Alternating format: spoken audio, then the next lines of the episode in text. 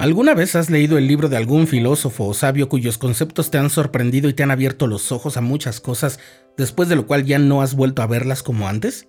Y no estoy hablando de textos sobre el Evangelio, pero a veces uno descubre pensadores con mucha lucidez de razonamiento que hacen crecer nuestro entendimiento.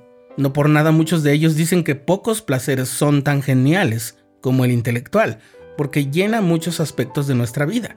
Hoy vamos a recordar por qué la revelación contenida en la sección 88 de Doctrina y Convenios no solo nos causa ese mismo efecto de ensanchar nuestro entendimiento con un poder mucho más grande, sino que además nos explica por qué lo mismo nos llega a pasar con otras fuentes de conocimiento.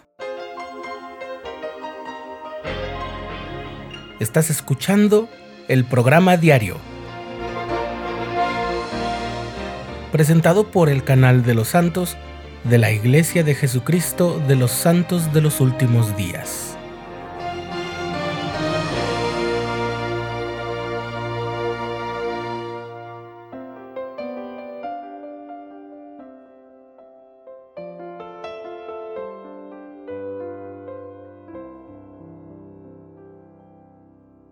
Imagínate que eres José Smith, el profeta.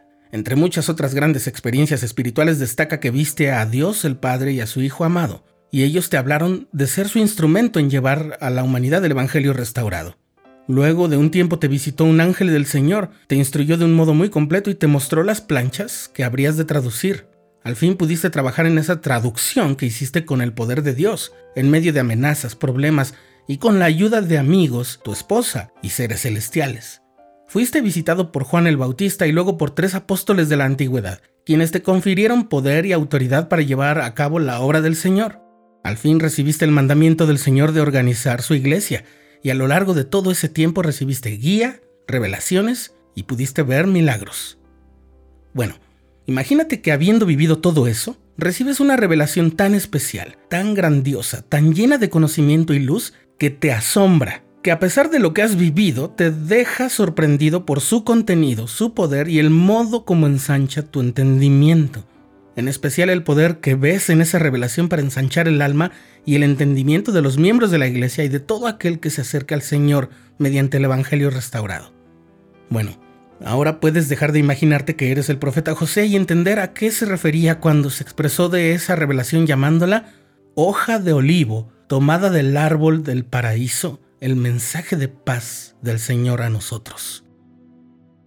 Como dice el encabezado de la sección en el libro de Doctrina y Convenios, la revelación se dio después de que algunos sumos sacerdotes oraron en una conferencia por separado y en voz alta al Señor, con el fin de que Él nos revelara su voluntad, dice así, concerniente a la edificación de Sión. ¿Alguna vez has leído la sección 88 de Doctrina y Convenios? Seguro que sí, al menos en pasajes por separado pero así de corrido, completa, resulta una experiencia indescriptible. En muchos momentos en realidad es difícil seguir porque lo que se acaba de leer requiere un poco de meditación y oración. Una de las partes más hermosas y llenas de poder y doctrina de esta sección es la que habla de la luz. Sí, la luz.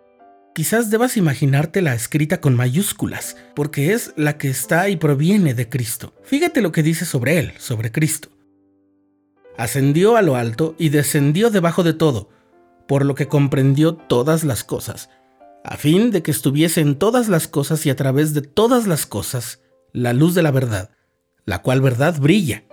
Esta es la luz de Cristo, como también Él está en el sol y es la luz del sol, y el poder por el cual fue hecho, como también está en la luna y es la luz de la luna y el poder por el cual fue hecha, como también la luz de las estrellas y el poder por el cual fueron hechas.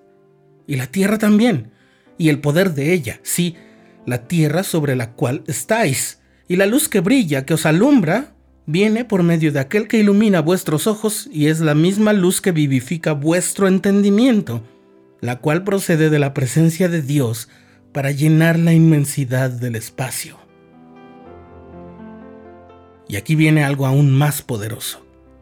La verdad que brilla y es la luz de Cristo que es la luz que procede de la presencia de Dios para llenar la inmensidad del espacio, la luz que existe en todas las cosas, que da vida a todas las cosas, que es la ley por la cual se gobiernan todas las cosas. Sí, el poder de Dios que se sienta sobre su trono, que existe en el seno de la eternidad, que está en medio de todas las cosas.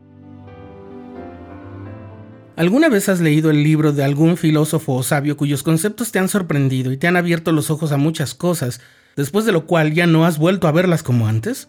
Aun cuando no esté hablando sobre el Evangelio, es por este principio. Todo lo que es luz proviene de Cristo. Por eso, en la misma sección, el Señor nos manda buscar palabras de sabiduría de los mejores libros, buscar conocimiento, tanto por el estudio como por la fe. Por supuesto, es vital poseer el discernimiento para distinguir e identificar las verdades, pero incluso para eso nos sirve la luz de Cristo. Y si contamos además con el Espíritu Santo, nuestro poder para discernir es mayor. Así que toda luz proviene de esa fuente que es Cristo. Esta es apenas una pequeña muestra del poder de las verdades contenidas en la hoja del olivo, tomada del árbol del paraíso, el mensaje de paz del Señor a nosotros como lo describió el profeta José Smith.